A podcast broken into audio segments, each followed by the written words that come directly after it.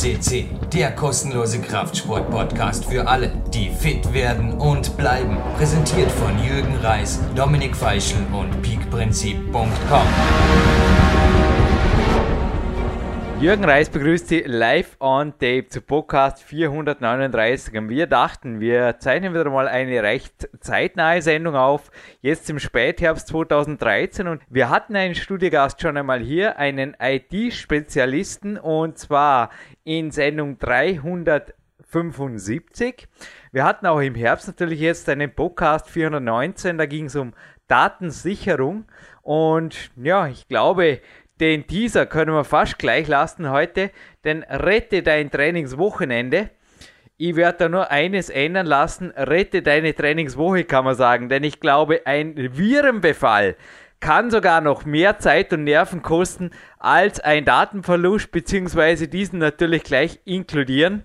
Und worum es da im Jahr 2014 vor allem geht, davon wird uns jetzt gleich jemand erzählen, der ja hauptberuflich nichts anderes macht, seit einigen Jahren.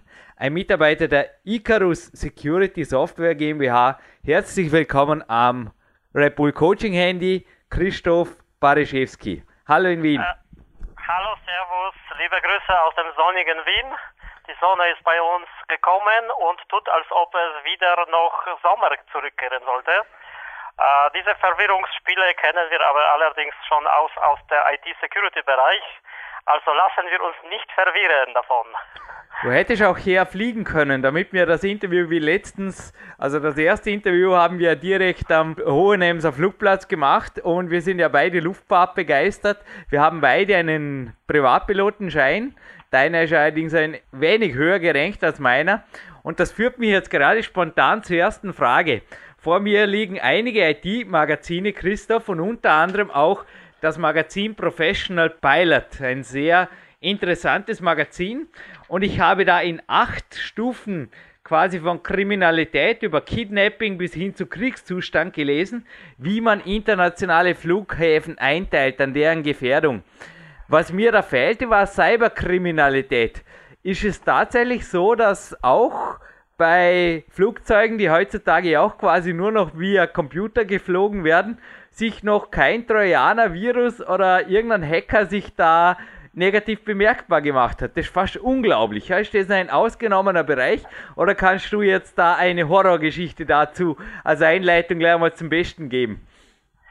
No, okay, wie du weißt, ich mag keine Horrorgeschichten, deshalb werde ich sie auch nicht erzählen. Äh, Tatsache ist, wir müssen unterscheiden von äh, IT-Einsatz in welchem Bereich. Äh, Gott sei Dank gibt es äh, Situationen, wo in mancher Welt nicht die gleiche IT verwendet wird wie der anderen. Also während wir schon auf PCs, auf äh, Tablets, Smartphones, äh, neben Windows äh, sehr viel von äh, zum Beispiel äh, Android haben, was natürlich ein super Angriffsziel für äh, die Hacker ist, haben wir in Flugzeugen selbst etwas andere Betriebssysteme und geschlossene Systeme. Mhm. Und das ist das, was mich ein bisschen beruhigt, weil natürlich äh, wir kennen die berühmten Geschichten mit Absturz von Betriebssystemen. Warum soll das äh, gleiche nicht passieren, wenn der gleiche Betriebssystem auch im Einsatz ist in einem Flugzeug? Äh, das heißt, ich glaube, die Flugzeuge sind noch relativ relativ aus diesem Anlass sicher, ja, abgesehen von vielen Redundanzen, die in solchen Systemen äh, funktionieren. Was mir ein bisschen Sorge macht, ist natürlich die hohe Abhängigkeit der Piloten von der Elektronik mhm. und von der ganzen IT drinnen. Ähm, ich scherze mit meinen Kollegen, nachdem ich selbst äh, beruflich ein wenig in Alaska fliege. Wir fliegen dort ganz einfache Geräte eigentlich ohne Elektronik, da kann nicht viel ausfallen, während sie eigentlich sind äh, die Chauffeure, die die lassen das Flugzeug in normalem Fall äh, fliegen, natürlich solange nichts schief geht, ja, dann ändert sich die Lage. Aber zusammengefasst, die Flugzeuge selbst, glaube ich, sind noch relativ sehr sicher. Was allerdings schon immer wieder passierte, und das nicht nur einmal, sowohl in den USA als auch in manchen Ländern Europas ist, dass die äh, lokale Netze, also die, die zum Beispiel für äh, Flugüberwachung zuständig sind, schon in Leidenschaft gezogen mhm. worden sind aus verschiedenen Ursachen. In Amerika kann ich mich erinnern, so ein Fall, das war 80er Jahre, war, das hing eher zusammen mit dem schon damals veralteten System, mhm. der dann bis 90er Jahre geschleppt wurde und dann gab es einen größeren Krach. Und dann hört man als Pilot, wenn man das äh, Pech oder Glück hat, zu der Zeit äh, in der Luft zu sein, äh, hört man eben Horrorkommandos wie zum Beispiel in einem Umfeld von einem riesigen internationalen Flughafen, dass man, wie man da schön sagt, in Fliegerisch everybody without readback, das heißt, ich bestätige dann keine Anweisung des Lotsen, sondern nur muss ich hören. Und das machen hunderte Piloten gleichzeitig. Also das wünsche ich keinem. Hoffentlich sind wir von so einem globalen Szenario noch ein bisschen entdeckt. Letztendlich auch an diesen Systemen arbeiten nicht ganz äh, dumme Leute, wenn ich das so sage. Aber nichtsdestotrotz, die Gefahr ist andererseits. Und wenn du von acht Stufen sprichst, äh, in dem einen Bereich können wir auch zumindest über ein paar Stufen in der Hackerwelt äh, sprechen. Mhm. Zum Beispiel, das eine ist, äh, äh, fangen wir ganz von unten, die sogenannten Script, äh, Script Kiddies, also die Jugendliche oder auch ältere, aber Leute mit relativ wenig Erfahrung, die begeistert stürzen sich in die Welt des Hackings, äh, holen sich irgendwelche Tools aus Zeitschriften oder Internet und probieren ohne wirklich viel Ahnung davon zu haben. Ich glaube, diese Gruppe wird es immer geben, solange es junge Leute gibt, die neugierig sind. Da ist nichts dagegen zu sagen oder anzuwenden und solange sie die Schäden sehr gering äh, halten. Auf der anderen Seite kriegen wir alle wahrscheinlich mit, äh, dass es mit dieser Datensicherung und so weiter kann auch anders verstanden werden, nachdem unsere ganze Welt äh, schon eigentlich digital funktioniert, inklusive Telefonate und und dann ist es vielleicht keine Schwierigkeit äh, für jemanden, der über entsprechende Ressourcen und Know-how verfügt, dass man auch zum Beispiel die, die Präsidentin eines Landes abhört oder was auch immer, ja. Das ist natürlich der andere, äh, das andere Ende dieser Skala. Also dort, wo es nicht um Script-Kiddies geht, sondern um gezieltes Ausspionieren, egal ob das jetzt läuft unter dem Namen, unter dem Motto äh, Terrorismusbekämpfung oder Wirtschaftskriminalität, weil die Grenzen sind manchmal hier sehr flüssig. Ja, also am anderen Ende der Skala würde ich jetzt sicherlich, also ich habe mich auch vor diesem Interview wieder mal wie Computer Club 2 informiert, ordentlich, würde ich auf jeden Fall die ostasiatischen Staaten ansiedeln, die tatsächlich Bachelors und Masters in Cyberkriminalität ausbilden, ganz offiziell und ohne einen Hehl daraus zu machen. Ja, das ist äh, sicher. Auf der anderen Seite müssen wir zwei führende äh, Kräfte und Mächte erwähnen, nämlich äh, China und eben äh, unsere großen Brüder hinter dem großen Teich, äh, die das auch äh, machen und zwar professionell mit, äh, wie wir inzwischen, soweit man natürlich den Berichten Glauben schenken darf, äh, aber warum sollten wir das auch zweifeln, wo die riesige finanzielle Mittel gesteckt werden, wo in einer dieser Behörde Abteilungen äh, zum Beispiel äh, vorhanden sind, deren Aufgabe ist nur Schwachstellen von Systemen, egal ob strikte IT-Systeme oder Telefonsysteme zu suchen, damit sie man für verschiedene Zwecke nutzen kann. Und übrigens in diesem Zusammenhang, ich weiß nicht, ob du er, die erinnerst, wir haben vor zwei Jahren, glaube ich, oder sind das schon drei Jahre, wir haben diesen äh, diese Malware Stuxnet, das war einmalige Geschichte. Äh, wir haben äh, fast ein halbes Jahr vorher die Malware äh, in unserer Kollektion gehabt, aber bei der riesigen Menge, die jeden Tag kommt, hat natürlich keine von uns analysiert, was sie, was diese Malware kann oder was diese Malware an sich hat.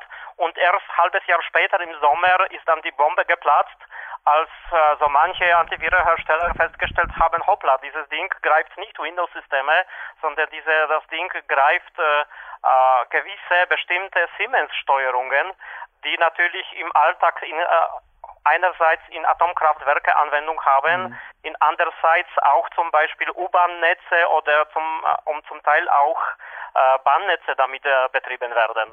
Und da wird schon einem natürlich ein bisschen anders vom Gefühl.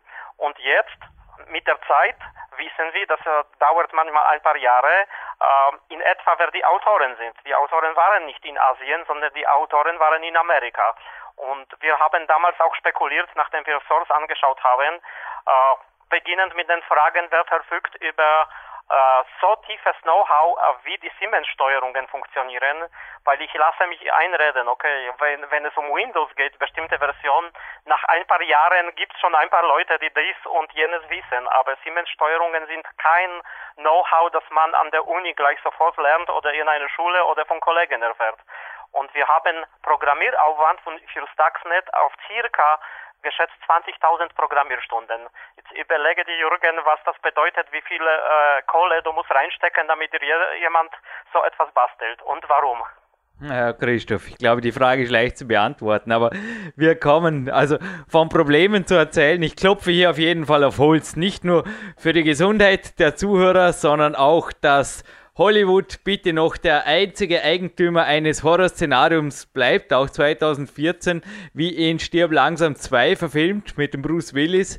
Toller Film, schaut ihn euch an, aber ansonsten ist es wirklich crazy. Es liegen zwei CD-Magazine vor mir. Erstens eine CC Security wo ihr auf der Rückseite, die ganze Rückseite gehört Icarus Security Software und es steht übrigens hier auch, da steht euch jetzt zu, dass ich gleich, erfahren Sie mehr unter Doppelpunkt www.icarus.at. Das darf ich jetzt einmal hier so platzieren und da geht es wirklich von, im Endeffekt von harmlosen PC-Windows-Attacken bis hin zu Einbrüchen in Heizungssysteme, sowohl von Fernsteuerungen von Firmen als auch von Privathäusern.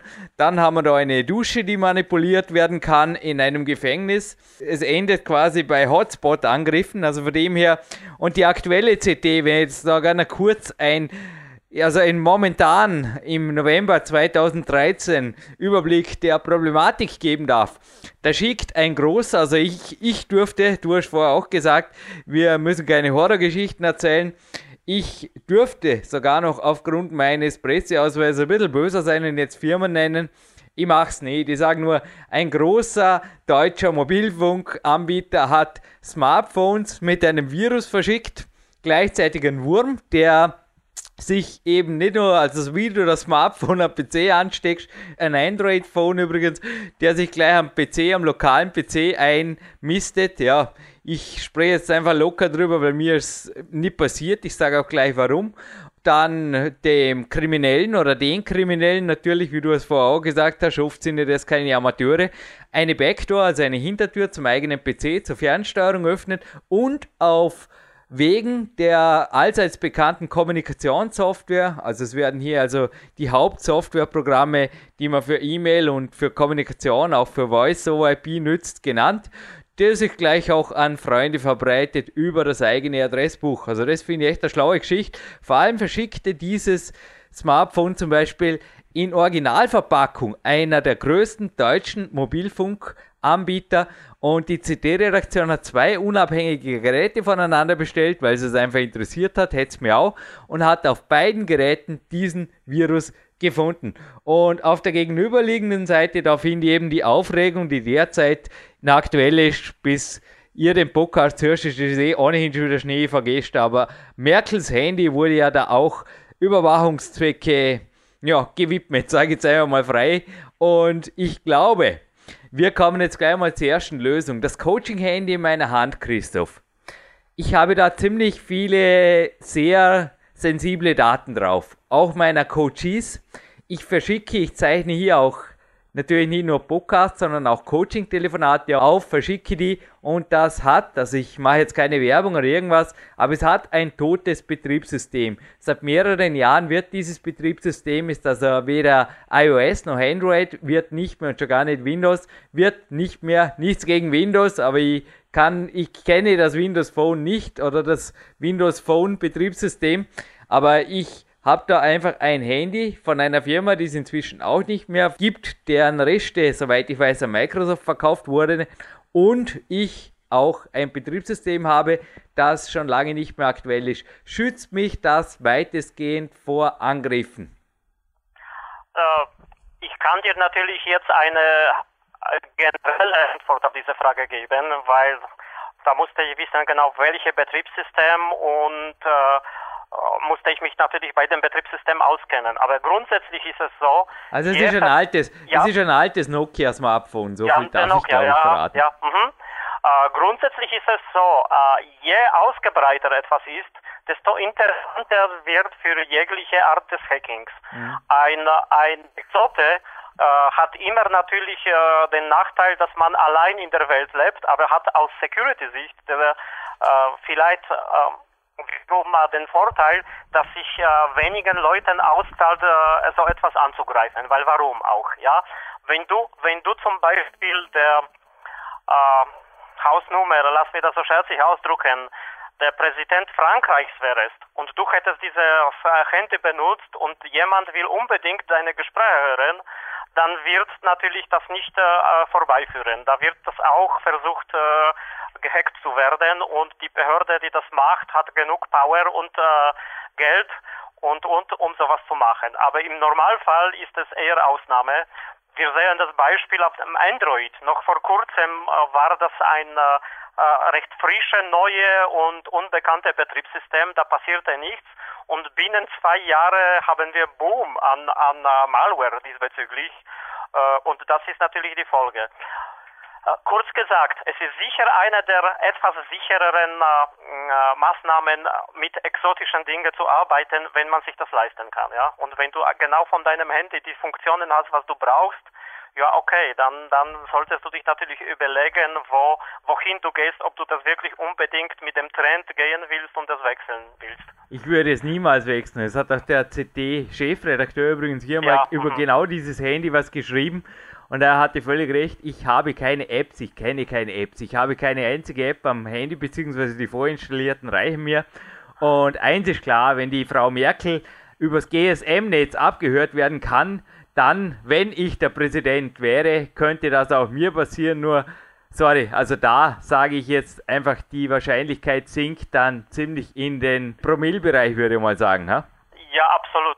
Ich möchte dazu unbedingt zwei Sachen betonen. Erstens, äh, man kann nicht sagen, dass diese populären Betriebssysteme so, so schwach sind und so unsicher. Das ist nicht das Problem. Das Problem ist, dass sie so komplex sind.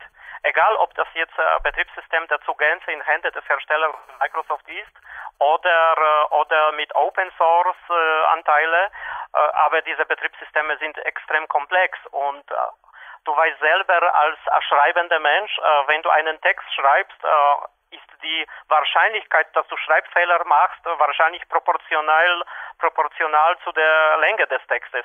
Jetzt äh, kann ich mich erinnern auf ein altes Beispiel. Ich glaube, Sekunde, das war, glaube ich, äh, Windows XP. Der Source Code von diesem, äh, von diesem Betriebssystem bestand aus ca. 14 Millionen äh, Einzelzeile, Programmierzeile. Jetzt stell dir vor, du schreibst einen Text 14 Millionen Zeilen lang. Wie wahrscheinlich ist es, dass es hier kein Fehler drinnen steckt, ja? Und das ist genau, damit man sich laienhaft vorstellen kann, äh, warum so etwas passiert, dass die Betriebssysteme, die auch äh, Maßnahmen setzen, um sicher zu bleiben. Zum Beispiel Android an und für sich hat sehr sichere Konzepte, äh, die, die überhaupt nicht schlecht sind und trotzdem werden sie gehackt. Ja? Wie, wie passiert das? Äh, einer der Gründe ist eben Komplexität. Die zweite der, zweite der Gründe ist, äh, wenn jemand will, der setzt seine Energie in diese Richtung und meistens hat er mehr Zeit oder Power wie die, die kommerziell äh, zum Beispiel Software schreiben. Ja? Das muss man unterscheiden können. Also bitte, äh, nicht unbedingt die Betriebssysteme sind selbst nur unsicher, äh, sondern, sondern die Komplexität. Und äh, tut mir leid, wenn ich das äh, so offen sage, äh, oft brauchen die Hacker, egal auf welchem Level, brauchen sie noch etwas, nämlich äh, ahnungslose User.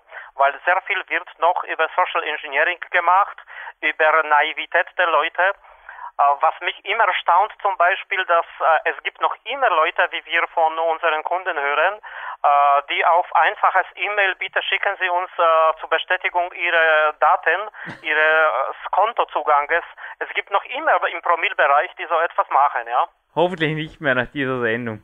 Also ich sage auch hier flattern täglich irgendwelche E-Mails und Dokumente rein, sind sehr perfekt gefälscht, aber naja, wenn er darauf reinfällt, ich glaube, da kann auch kein Virenkiller der Welt euch davor retten? Christopher erwischt es. Also natürlich gibt es Spamfilter und Co., aber die Dinge sind einfach verdammt perfekt gemacht. Also die Phishing-Mails meinst du jetzt? Naja, sie sind manchmal äh, zum Teil sehr primitiv, aber nutzen die Glaubwürdigkeit und gewisse Zusammenhänge äh, in der ganzen Problematik. Lass mir ein Beispiel äh, erklären.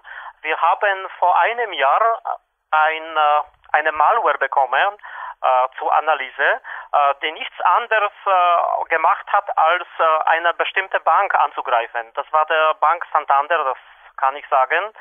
Und die Malware wurde als Token-Generator äh, eben für, für Smart äh, programmiert und so gestellt, als ob, er, als ob es wirklich von, von Santander gekommen ist. Und wie wir wahrscheinlich wissen, es gibt äh, mehrere Mechanismen, äh, wo ich mich als Kunde identifiziere. Und wenn ich jetzt so einen Token-Generator bekommen habe, damit ich ganz locker und problemlos von meinem Smartphone äh, alle Banktransaktionen auch abwickeln kann oder abfragen kann. Und jetzt habe ich unaufgefordert bekommen aus Quelle, die ich eigentlich in der Wirklichkeit nicht kenne, auch wenn es oben äh, in Header steht äh, Santander, und ich installiere sowas und gebe meine Identifikationsnummer, dann habe ich eine Dummheit gemacht. Also, und wie wir alle wissen, gegen Dummheit ist noch kein Kraut gewachsen, ja. Weil einen gewissen äh, gesunden Menschenverstand äh, sollte man ans Tageslicht heutzutage noch immer bringen, glaube ich. Auch wenn es tut mir leid, wenn ich so sage, aber nach 17 Jahren bei Icarus, äh, wo man bekanntlich schon nach fünf Jahren äh, das Symptom haben, bin ich einfach paranoid. Ja, das ist klar. Es geht mir gleich. Aber ich habe noch nie einen Podcast verloren. Ich klopfe auch hier auf Holz. Und ich habe auch die letzten Jahre ganz ehrlich auch aufgrund eurer Software, also ich habe keinen Virus gehabt. Das liegt lange Zeit zurück. Da hat sich mal ein Wurm, auch aufgrund meiner eigenen Dummheit. Ich habe genauso was gemacht, aber das ist Gott sei Dank zu einer Zeit geschehen, wo mir dies noch verziehen wurde. Ich habe eine E-Mail geöffnet, einen Anhang einfach interessanter halbe angeklickt und gedacht, das wäre ein ja, ein Office-Dokument war es natürlich und mit Inhalt.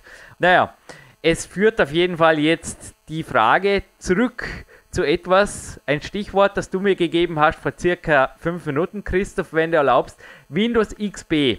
Jetzt kann man auf der einen Seite sagen, es ist ein veraltetes Betriebssystem. Zumindest wird es jetzt ab dem ersten Quartal 2014, wenn die Pläne Microsofts aufrechterhalten bleiben, nicht mehr supported. Es wird nicht mehr erweitert, es gibt keine Patches, keine Updates mehr.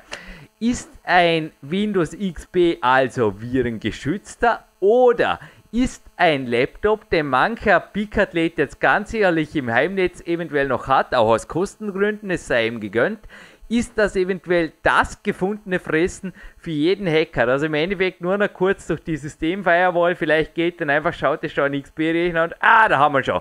Und dann sind wir gleich überall auf den Rechner. Also ich, wie gesagt, stelle jetzt die Frage einfach so krass an dich. Kann ein Windows XP-Rechner spätestens ab März oder April, glaube ich, endet das Lebensdatum oder der Lifecycle von Windows XP, kann das zur Hintertür jederzeit und überall werden? Also auf so einfach gestellte Frage kann ich nur äh, natürlich antworten, ja, es kann. Äh, wie das aber in der Praxis, in der Realität äh, sich abspielt, das ist immer natürlich ein Wechselspiel, wo, wo wir keine Garantie geben können. Das ist immer das Problem, dass ein Betriebssystem, das lange am äh, Markt besteht, einerseits äh, sind äh, seine Schwächen schon längst bekannt, Andererseits sind sie auch längst bekannt auch für den Hersteller. Also sie sind äh, meistens äh, schon zugemacht worden.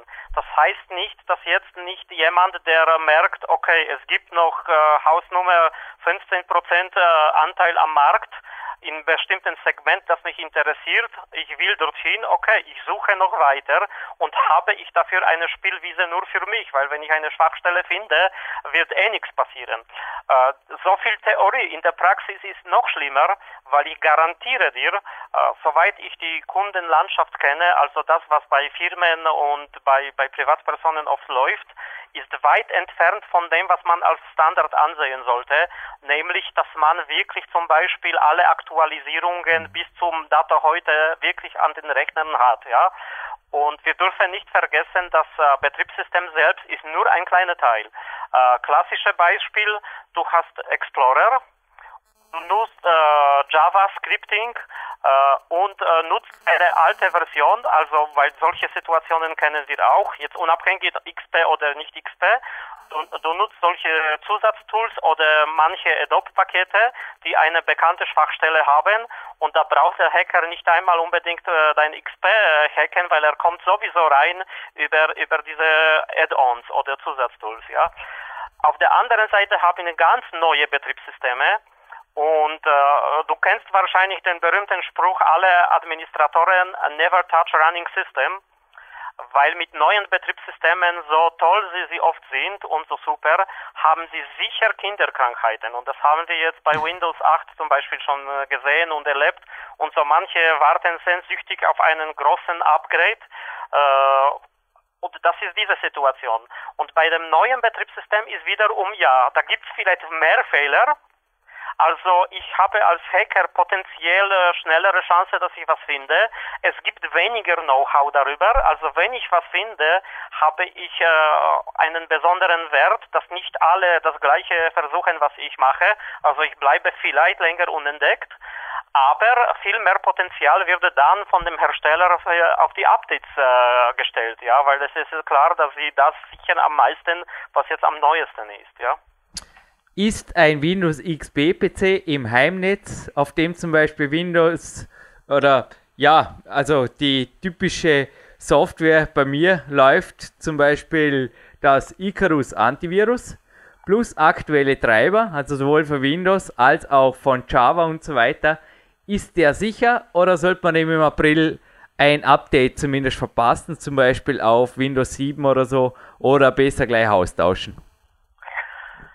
Ja, du stellst mir eine Frage, auf die ich seriös wirklich nicht antworten kann. Ja, okay. nein. Aus, aus, aus heutiger Sicht hat sicher, da muss man immer abwägen zwischen, äh, zwischen Nutzbarkeit und, äh, und Aufwand, etwas sicher zu mhm. halten. Ja?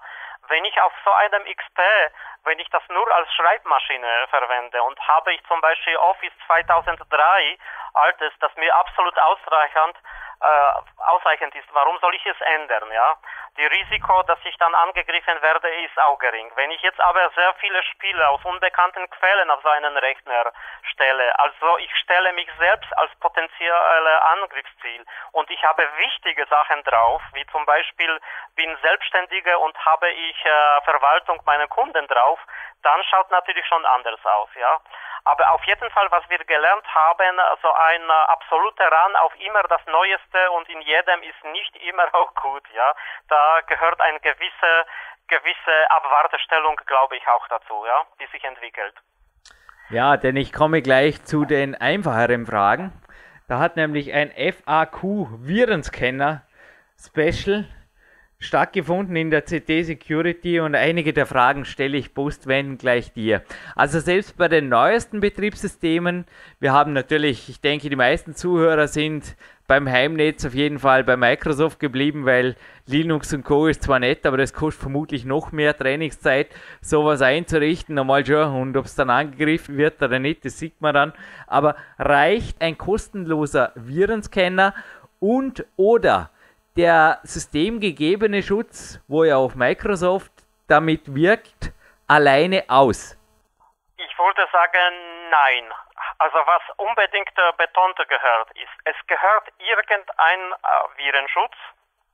Und mit diesen kostenlosen Virenschutzprogramme, äh, ich will sie nicht generell schlecht machen, das ist äh, auch nicht richtig, aber wir müssen uns äh, vorstellen, dass äh, ein Antivirenprogramm herzustellen und aktuell zu halten, das ist ein immenser Aufwand für jeden Hersteller. Ja? Und wenn er das kosten, äh, gratis anbietet, dann muss er diese Arbeit, was das äh, alles kostet, irgendwo anders holen. Mhm. Ja? Und jetzt ist die Frage, ob ich immer die gleiche Qualität äh, gratis äh, zur Verfügung stelle, wie ich äh, andererseits für, für das gleiche oder fast das gleiche äh, äh, in anderem Bereich äh, Entgelt stelle. Ja, das ist die eine Sache. Äh, zweite Sache ist Antivirus ist eines, aber Firewall-Lösung gehört genauso dazu.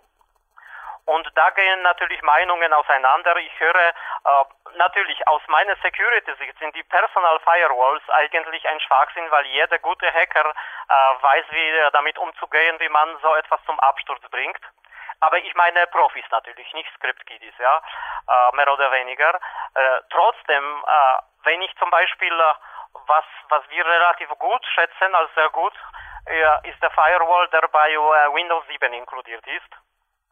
Äh, der ist sicher besser als gar nichts, ja, auch wenn er gratis in dem Paket ist. Und natürlich die dritte Komponente, die ich immer noch betone, ist gesunden Menschenverstand einzusetzen. Also schauen, dass das alles, was ich habe, aktuell ist und ich möchte auch äh, kurz warnen, äh, nicht jeder gratis Antivirusprogramm ist das, was er vorgibt. Wir haben immer wieder auch in der letzten Zeiten Fälle, wo sich Leute sogenannte gratis Antivirenprogramme holen, die in der Wirklichkeit nichts anderes äh, sind als Malware. Ja, und sind dann überrascht, wenn wenn äh, etwas äh, brenzlig wird oder plötzlich werden sie zu Kassa geboten. Also das muss man auch berücksichtigen, bitte. Ja, das führt mich gleich zur nächsten Frage, beziehungsweise vorher möchte ich noch kurz was anmerken. In Österreich gibt es den allseits beliebten Spruch, was nichts kostet, ist nichts wert. Und da ist ja was dran. Ich war letztens bei einem Freund und sein PC, der lief und ich fragte ihn, also ob wir einen USB-Stick für mir kurz was rüber transferieren können und der Virenscanner, der da drin war, es war eine Gratis-Software, die hat sich also so ungeniert verhalten, dass er einfach gleich geschrien hat, schalt gleich den Virenschutz ab, der stört nur. Habe ich gefragt, machst du das immer so? Und er hat gesagt, ja, was soll ich? Also der Virenschutz ist schön, der, der macht da gleich sich selbstständig, durchsucht den USB-Stick und blende gleich noch drei, vier Werbungen ein, verbindet sich mit dem Internet. Das war also wirklich ein ganzes Theater, was da losging. Kaum hatte ich den USB-Stick reingeschubst und ich habe ihm dann auch deine Software, dein Unternehmen empfohlen, falls er mal eine Ruhe haben will. Aber die konkrete Frage, was tun bei Virenbefall am Smartphone und oder PC? Weil die Welten werden ja auch 2014, so wie es ausschaut, noch viel enger verschmelzen. Äh, ja, das sind leider ein bisschen äh, zwei noch immer verschiedene Welten, aber die Prinzipien sind äh, doch gleich. Es kommt darauf an, was das ein konkreter Virus ist. Das ist äh, so wie manchmal wird gestellt äh, Frage, äh, ich möchte ein Auto kaufen. Wenn du zu einem Verkäufer, Autoverkäufer kommst und sagst, ich möchte ein Auto kaufen, dann weiß er noch gar nicht, was du wirklich willst. Ja, leider ist mit dieser Virenbekämpfung auch äh, so ähnlich, weil wir dürfen nicht vergessen, das äh, Virus ist eigentlich in Umgangssprache äh, nur ein Begriff, das was äh, eben in auf Englisch viel besser bezeichnet wird als Malware. Uh, und da geht es um Backdoors, Rootkits, Trojaner, tatsächliche Viren, uh, die dann unterschiedlich auch behandelt werden müssen. Vielleicht nur generell, der Trend ist, die, die klassischen Viren, diese File-Infektoren, wie sie aus früheren Zeiten kennen, sind eigentlich heutzutage, heutzutage verschwunden. Heutzutage haben wir mehr eine Verschmelzung von äh, Trojaner Backdoor-Technologie eben mit äh, Schadenseffekten typischen für klassische Viren. Und das führt zur Folge, äh, dass oft äh,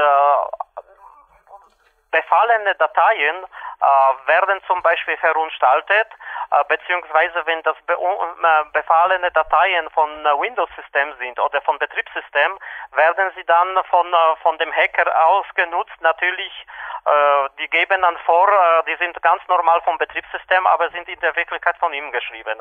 Und in solchen Fällen ist natürlich die, muss eine große Unterscheidung stattfinden. meistens haben wir auch solche Fälle, dass, dass, dass die ganzen Dateien eigentlich Viren sind. Nicht so früher, dass das Virus eine konkrete, zum Beispiel Programmdatei infiziert und nistet sich in sie ein, sondern die Datei ist der Virus. Und dann hilft oft äh, zum Beispiel Löschen zum Teil, aber wenn das so kompliziertere Sachen sind, äh, wie zum Beispiel diese äh, Trojaner à la Bundespolizei-Trojaner, äh, dann schaut die Sache schon ganz anders aus. Vielleicht äh, erwähne ich das am Beispiel eben Bundespolizei Trojaner. Ich weiß nicht, wie, wie weit du damit konfrontiert warst in den letzten Zeiten, aber wir haben noch immer Kunden, die damit zu uns kommen oder nicht Kunden, die eben bei unserem Support anrufen und sagen und bitten um Hilfe. Mm, die Sache mit dieser Bundespolizei Trojaner ist, dass das so ein super äh, Geschäftsmodell ist von irgendwelchen Hacker oder Hackergruppierung, weil der ist einfach. Ich sperre dir Zugriff zu deinem PC. Mhm und sage, weil du irgendwas äh, falsch gemacht hast und äh, appelliere ich auf dein schlechtes Gewissen äh, und wer vor uns äh, kein schlechtes Gewissen, ja, wir sind so erzogen alle. Äh, und dann sage, okay, ja, wenn du zahlst 50 Euro, dann passiert nichts. Äh, diese Bundespolizeitrojaner haben meine Kollegen in der Virenanalyse mehrfach äh, analysiert und sie sind zum Schluss gekommen, sie haben eines gemeinsam, wie sie funktionieren, aber wer sie geschrieben hat und mit welcher Programmiersprachen und so weiter ist total unterschiedlich. Das heißt, man kann auch, wenn jemand äh, zu mir kommt und sagt, du, ich habe Bundespolizei-Trojaner, da kannst du mir helfen äh, und noch am Telefon, ja, dann sage ich ihm, okay, welche von diesen 5600 Bundespolizei-Trojanern konkret hast du auf deinem Rechner, ja? Äh, und äh, das ist natürlich äh, mit Löschen von bestimmten Dateien ist nicht getan, weil die Hacker kennen verschiedene Tricks, wie sie zum Beispiel durch rekursives Sperren von Dateien äh, das blockieren können, dass es ein klassischer Virenscanner gar nicht solche Dateien löschen kann. Aber auch wenn man löscht, das ist doch keine Garantie, dass äh, äh, der ursprüngliche Zustand von dem Rechner wiederhergestellt ist, weil man kann vielleicht verschiedene Registry-Einträge bekommen haben, verschiedene äh, Lücken, verschiedene Malware nachgeladen bekommen, die man jetzt in dem Moment mit diesem Stand der äh, Antivirensoftware zum Beispiel nicht entdeckt hat oder die man überhaupt äh, nur schwer entdecken kann. Und dann stehe ich vor dem Problem, okay, was mache ich damit, ja? Und ja, das ist vielleicht als kurze Schilderung des Problems, vor dem wir stehen, was machen wir. Kurz gesagt habe ich wie immer eine gute und schlechte Nachricht in dem Bereich.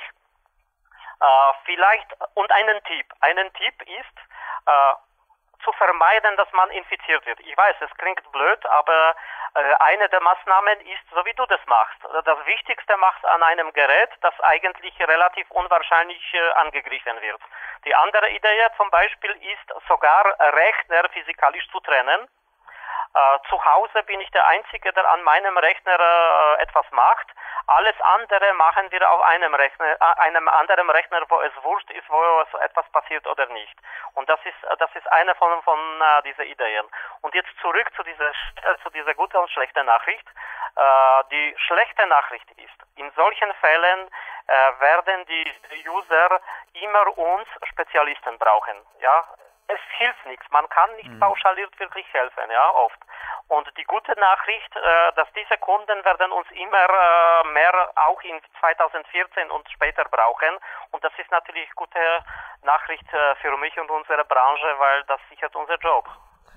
Ja, also bei mir war es auch so, dass ich Martin Kronebieter, der auch dir bekannt war, unseren Systemprofi, dann einfach anrief, als ich gemerkt habe, also ich habe da den Virus draufgekriegt oder den Trojaner oder was auch immer und ich habe die Datei gefunden. So weit hat mein Wissen aus zehnjähriger IT-Selbstständigkeit immerhin gereicht. Nur zu meiner Verwunderung war der nach jedem Neustart wieder da und der PC hat sich wieder selbstständig gemacht. Und ich habe das Spiel zweimal gemacht und dann natürlich sofort abgeschalten. Und er ist gekommen und hat gesagt, naja, ganz so einfach ist es nicht, wie du dich angestellt hast, aber er hat daneben die ja, der, der Virus hatte quasi eine Backup-Datei, aus der er sich wieder äh, einfach wiederhergestellt hat. Und den Trojaner, den du jetzt übrigens vorher genannt hast, hat auch die CD hier bei BKA Trojaner beim Namen genannt, hat natürlich mit der Exekutive überhaupt nichts zu tun. Und das Schlimmste, was man machen kann, ist, was Sie auch geschrieben haben, die Rechnung zu bezahlen. Äh, ja, wobei ich würde bei dieser Bundespolizei herzlich abraten, das zu tun, ja. Na eben, die Weil CD hat gesagt, das wäre der schlimmste, sorry, wir haben uns jetzt missverstanden, das sei der schlimmste Fehler. Also die Rechnung zu bezahlen, die führt dazu, dass man im Endeffekt zu einem potenziellen Erpressungsopfer vermutlich in der ganzen Szene dann, ja, ber traurige Berühmtheit erlangt. Ja, ja, natürlich. Und wir haben auch analysiert, so manche von diesen Trojaner, und meine Kollegin, die das äh, persönlich gemacht hat, hat mir dann gesagt, sie merkt, die waren gar nicht manche vorgesehen, dass man sie irgendwie rückgängig machen kann. Äh, weil zum Beispiel äh, die meisten waren relativ einfach gestrickt. Dann kam eine Version äh, der Xorist, wie wir genannt haben. Äh, die in einzelnen, die haben einfach die Dateien verschlüsselt. Also die haben nicht nur Bildschirm gesperrt sozusagen, sondern die haben im Hintergrund begonnen, die, Dateien auf der Festplatte zu verschlüsseln. Die Verschlüsselung war äußerst primitiv. Da wurde immer pro Byte, also ein Byte aus acht Bits, war, waren immer zwei und dieselbe äh, Bits vertauscht. Und das in jedem Byte. Ja. Das heißt, wenn man das gewusst hat, äh, musste man in dem Virus äh, nur eine Routine ausschalten, die davor schützt, dass er noch einmal eine Datei befällt. Äh, die, die Hacker sind nicht dumm natürlich. Und wenn man aber diese Routine ausgeschaltet hat und den Virus noch einmal durch die Platte äh, laufen ließ, dann hat er noch einmal infiziert auf gleiche Weise, also er hat de facto diese Verschlüsselung selber rückgängig gemacht. Ja, das war relativ einfach äh, unter Einführungszeichen. Aber haben auch einzelne Versionen dann gehabt mit einer äh, 128 äh, äh, Bit Länge Key-Verschlüsselung und das war eindeutig überhaupt nicht vorgesehen, dass das irgendwas entschlüsselt werden soll. Ja. Das heißt, wenn man gezahlt hat, war man sicher, dass man erleichtert wurde um Geld. Man hat seine Kreditkarteninformationen äh, weitergegeben und hat man das Problem noch immer gehabt. Ja. Frech, frech, sage ich nur. Naja, ein bisschen Geld kostet übrigens auch ein Zweitagesseminar, das ihr jetzt leider schon versäumt habt, aber ich denke, die Zuhörerschaft gehört nicht zur Zielgruppe. Wäre ein Seminar, das der Christoph sicherlich referieren könnte. Es geht um Sicherheit bei Smartphones und kostet fast 1500 Euro. Können wir dieses Zweitagesseminar auf drei To-Dos runterfassen, lieber Christoph. Jetzt kommt die nächste komplizierte Frage. Was würdest du 2014 raten im Umgang mit Smartphones, allem voran natürlich Smartphones mit Android und iOS Betriebssystemen. Was ist da zu beachten? Braucht es schon separate Software? Muss man einfach genauso wie du jetzt beim PC gesagt hast, JavaScript und so weiter beachten? Und wie würdest du die Top 3 Lösungen, um den Bedrohungen, so gut es halt geht, aus dem Weg zu gehen? Okay, da, da muss ich ein bisschen differenzieren Android und äh, iOS. iOS ist äh, grundsätzlich äh, sicherer noch das heißt nicht, dass es gar nichts gibt. Äh, da gab es auch im Sommer, wobei ich arbeite mit iOS selbst persönlich nicht. Deshalb äh, kann ich nur aus der dritten Hand sprechen, aber meine Kollegen haben mir berichtet, dass Apple offiziell zugegeben hat auch äh, gewisse Probleme. Christoph, wenn ich kurz einwerfen darf, aber das ist jetzt Bitte. so spannend, das trifft jetzt gerade den Nagel auf den Punkt. Ich wollte eigentlich gar nichts darüber sagen, aber das Seminar nennt sich, also ich habe jetzt vorher das grob umschrieben, aber es nennt sich, jetzt sage ich es, iPhone und iPad Sicherheit. Also ich denke, dass wenn da ein zweitägiges Seminar in Köln stattfindet mit Top-Referenten und das fast 1500 Euro kostet, ohne Spesen, dann wird das 2014 ein ziemliches Thema werden. ja, das glaube ich, ja.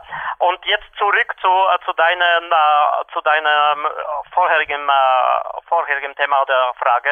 Bitte. Also mit der Differenzierung iOS und Android äh, vielleicht noch iOS. Äh, Sie haben den Vorteil, dass Sie einen geschlossenen System äh, versuchen zu fahren, im Gegensatz zu, zu Android oder Windows, wo das eigentlich offene Systeme in dem Sinne sind, dass nicht eine Firma für die ganze Welt daran arbeitet, sondern mehrere Firmen, mehrere Menschen, ja, mit ganzen Vorteilen und Nachteilen davon. Jetzt kurz zu Android. Also wie immer betone ich gesunden Menschenverstand. Wir müssen sehen, ob Android wirklich unbedingt in die Geschäftswelt äh, implementiert werden soll. Äh, das ist für mich auch offene Frage. Also ich würde sagen, für mich und der Aspekt, dass ich aus der Security-Branche komme, bitte berücksichtigen, ich mache es nicht. Ich würde es nicht machen, ja. Wenn ich machen würde, dann würde ich zumindest ein paar äh, Mindest-Security-Anforderungen. Erstens glaube ich, gehört schon ein Virenscanner auf jeden Fall dazu vor allem bei der wachsenden Anzahl der Malware.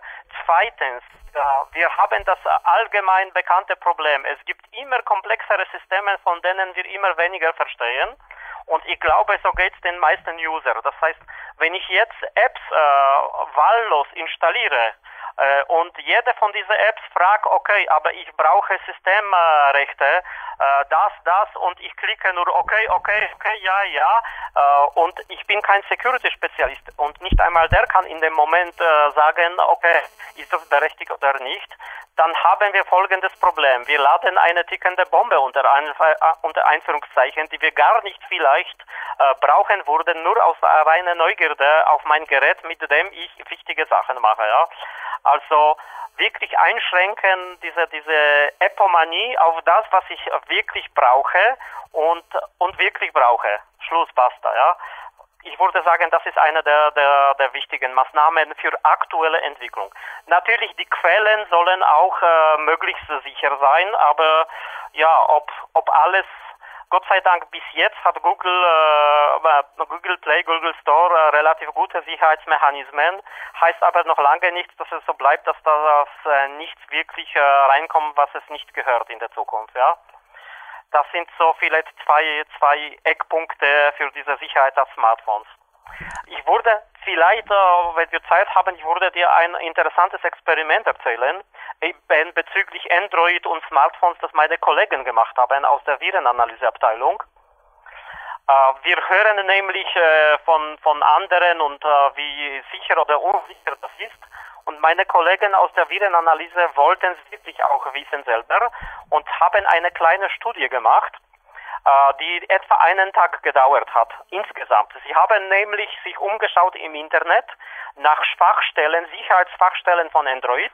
Wenn man die richtigen Adressen weiß, ist das eigentlich ein nicht großes Problem äh, und haben sich dann entschieden äh, für Webbrowser von Android nämlich den anzugreifen mit einem dort beschriebenen, äh, beschriebenen Schwachstelle. Dann haben sie in ein paar Stunden eine Malware geschrieben, eine Testmalware, natürlich nur intern bei uns im Haus. Äh, haben sie unsere Testgeräte ausgehändigt und gesagt, okay, jetzt probieren wir's. Äh, was passierte, wenn, äh, wenn ich diese Malware ansurfe, und das Wichtigste ist, es reicht, wenn ich diese Malware ansurfe an einem Webserver. Konkret war das unser interner Webserver hier im Haus, aber das könnte ganz woanders liegen und der war natürlich nur für uns erreichbar. Äh, wenn ich per Link diese, äh, diese Malware ansurfe, das heißt, als User mache ich nichts anderes. Ich klicke einen Link, das ich von jemandem bekommen habe, in diesem Fall von meinen Kollegen, äh, passierte unter Einführungszeichen nichts. Das heißt, äh, die Malware ist so programmiert, dass der Browser, der Android-Browser stürzt. Äh, und das war's. Aber wir sind aus anderen Betriebssystemen äh, irgendwie gewöhnt, manche Dinge stürzen einfach ab. Man startet noch einmal und versucht, ja. Nur, nur ein aufmerksamer Beobachter hätte es gemerkt, dass genau nach dem Absturz die Data-Verbindung geht auf weil meine Kollegen haben die Malware so programmiert, dass nachdem ich diese Malware angesurft habe, äh, waren alle Daten meinem Smartphone äh, auf den Server von ihnen geschickt worden. Wobei sie von vornherein äh, damit äh, keine böse Sache passiert, eingeschränkt haben. Sie haben nur Bilder äh, sozusagen von meinem Smartphone äh, auf diese Art geholt. Aber das ist nur ein Beispiel. Nur ein einfaches äh, Anklicken eines Links äh, äh, Absturz des Browsers und schon der, der mit den, der die Malware unterjubelt hat, hat, hat meine Daten an seinem Server, dass er frei programmieren kann, auf welche Adresse, das heißt, wenn Server entdeckt wird, äh, probiert die Malware auf andere Adresse und und, ja. Das ist ein Beispiel und dazu muss ich sagen, der Arbeitsaufwand meiner Kollegen war halben Tag. Interessanterweise, äh, die Malware ist buggy, das heißt, äh, jedes, äh, pro drei Versuche gelingt es zweimal und bei dritten Versuch nicht. Das heißt, sie mussten eigentlich ausbessern in Malware, aber das war nicht Sinn der Sache, sondern ah, das war eine Studie der Machbarkeit, was ist wirklich äh, dahinten, was die Security betrifft, ja. Und das möchte ich als eine Warnung, weil wenn meine Kollegen nebenbei in ein paar Stunden so etwas äh, schaffen, dass es geht, äh, wie geht es, wenn Hacker oder professionelle Hacker, die davon leben, äh, tagelang sitzen und tüfteln an solche Sachen, ja? Also eins ist sicher, ich werde auch 2014 Smartphone frei bleiben und wenn mein Coaching-Handy kaputt geht, mir eines derselben Liga vermutlich vor eBay besorgen. Und ein PC-Tipp, den ich jetzt noch geben darf, den Christoph vorher schon in Bezug auf Apps genannt hat, wobei jetzt beim neuesten Betriebssystem von Microsoft heißen ja auch teilweise die Programme einfach Apps. Deinstalliert einfach alles, was er einfach nicht mehr braucht zum Beispiel mit dem TuneUp Utilities, ist eine nette Software, kann ich mir beispielsweise auch günstig und schnell den PC durchsuchen lassen nach Programmen, die ich schon ewig nicht mehr benutzt habe, die auf Lotte installieren Und noch ein Tipp security-mäßig meinerseits. Ich weiß nicht, ob du was davon hältst. Christoph, aber ich surfe an Orten im Internet, wo ich denke, meine Identität ist einfach ohnehin, tut nichts zur Sache, bin ich zum Beispiel mit CyberGhost am Weg, auch einer Verschlüsselung der IP-Adresse, weil ich einfach denke, wozu soll ich Spuren hinterlassen, die dann zwangsläufig zum Teil wieder zurück zu mir führen. Äh, ja, tut mir leid, wenn ich meine Paranoia wieder spielen lasse. Äh, wenn, äh, wenn du dich fragst, wo diese Software erstellt wurde, und wenn du dich fragst, okay, äh, warum jemand auch äh, Verschlüsselung knacken sollte und welche Ressourcen ihm zur Verfügung stellen, dann, dann sage ich dir, okay, die normal durchschnittliche Hacker werden, werden wahrscheinlich dadurch nicht feststellen können, wer du bist beim Surfen, aber die Top-Profis, glaube ich, haben kein Problem damit, ja. Ähm, ich möchte dir aber was anderes noch am Rande, äh, noch den Smartphones, speziell Android sagen. Äh, wir haben äh, auch äh, Studien gehabt von Gartner vor einem Jahr, die sind ein Jahr alt. Äh, und wir haben uns überlegt, mit Android, äh, ja, schön und gut, äh, die Anzahl der Malware ist noch im Verhältnis zu der normalen Malware relativ gering, ja. was braucht man wirklich als Smartphone-Benutzer?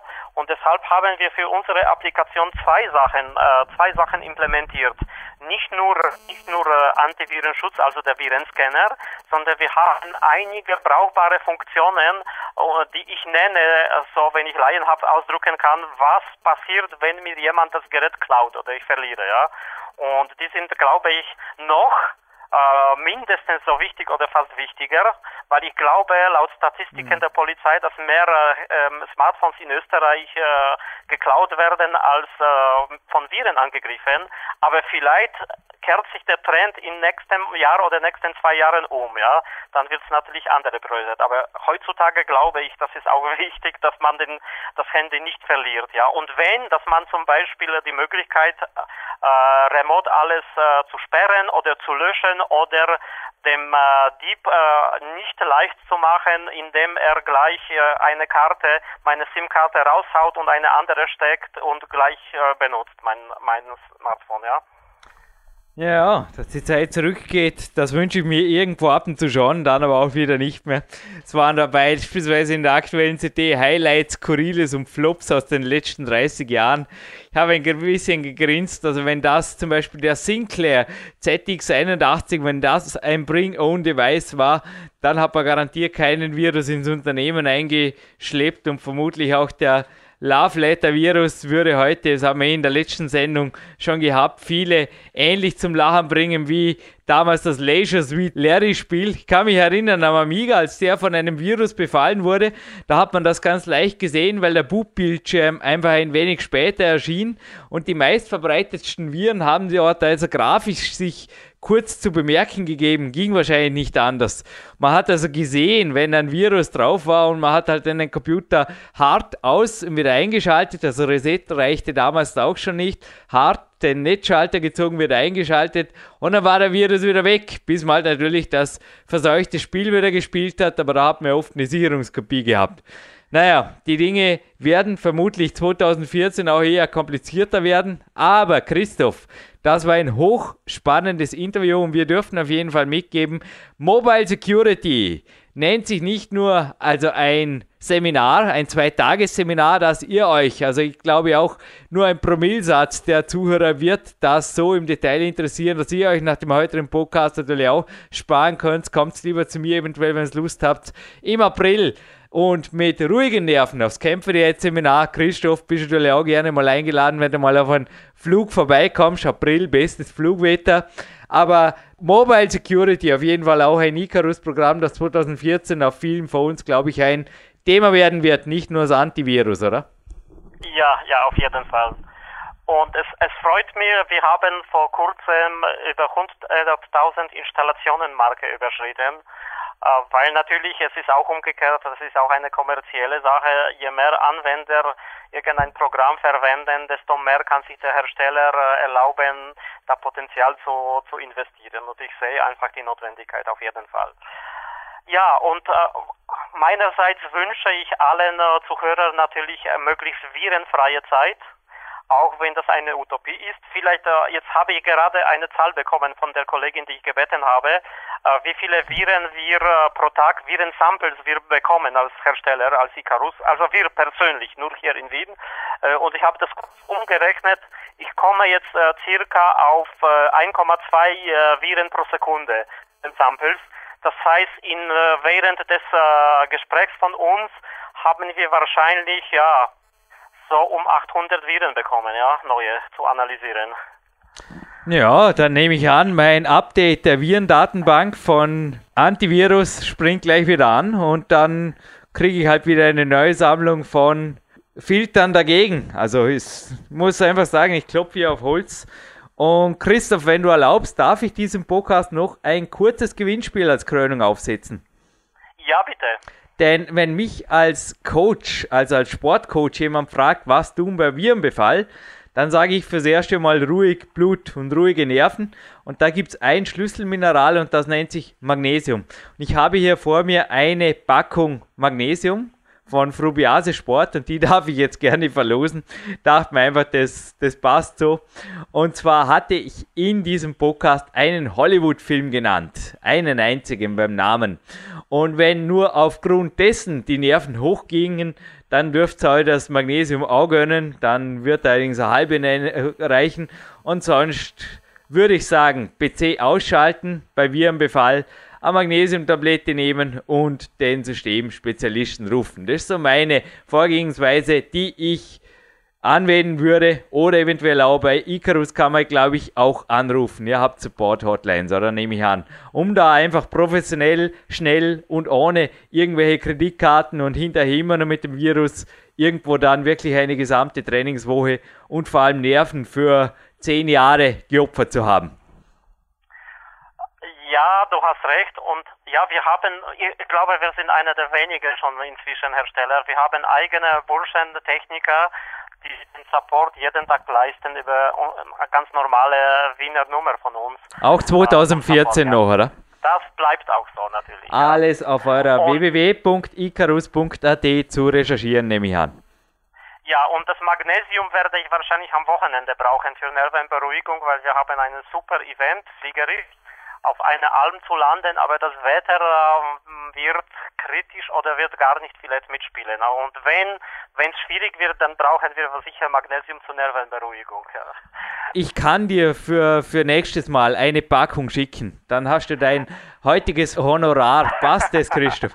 Ich lasse dir eine okay, Packung danke, zukommen, ja. aber nachdem wir jetzt Donnerstag haben, wird sie dich nicht vom Vorarlberg nach Wien in 24 Stunden, das geht sie nicht aus. Vor allem habe ich jetzt heute noch zu trainieren und nicht auf die Post zu gehen, wenn du erlaubst. Sonst hat mein ja. Trainer, mit dem ich vorher telefoniert habe, ein gröberes Problem mit mir, glaube ich, oder ich mit ihm am Montag, wenn ich das nächste Mal mit ihm spreche.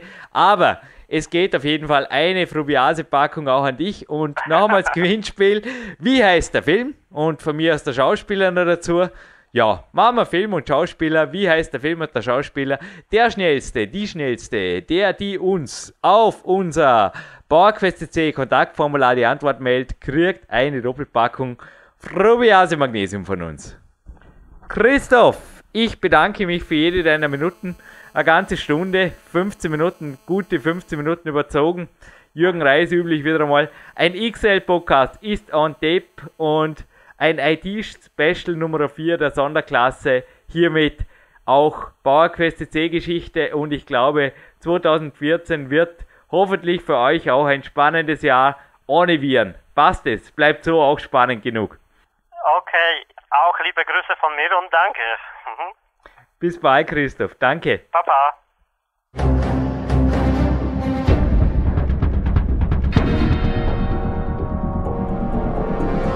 Alle Fitness-Bestseller der Peak-Trilogie, kostenlose Newsberichte und weitere Podcasts von PowerQuest CC sowie Trainingssoftware, Supplemente und Trainingsausrüstung, Personal Coachings, Seminare, Workshops und mehr. Jetzt direkt im Internet auf www.peakprinzip.com oder www.jürgenreis.com.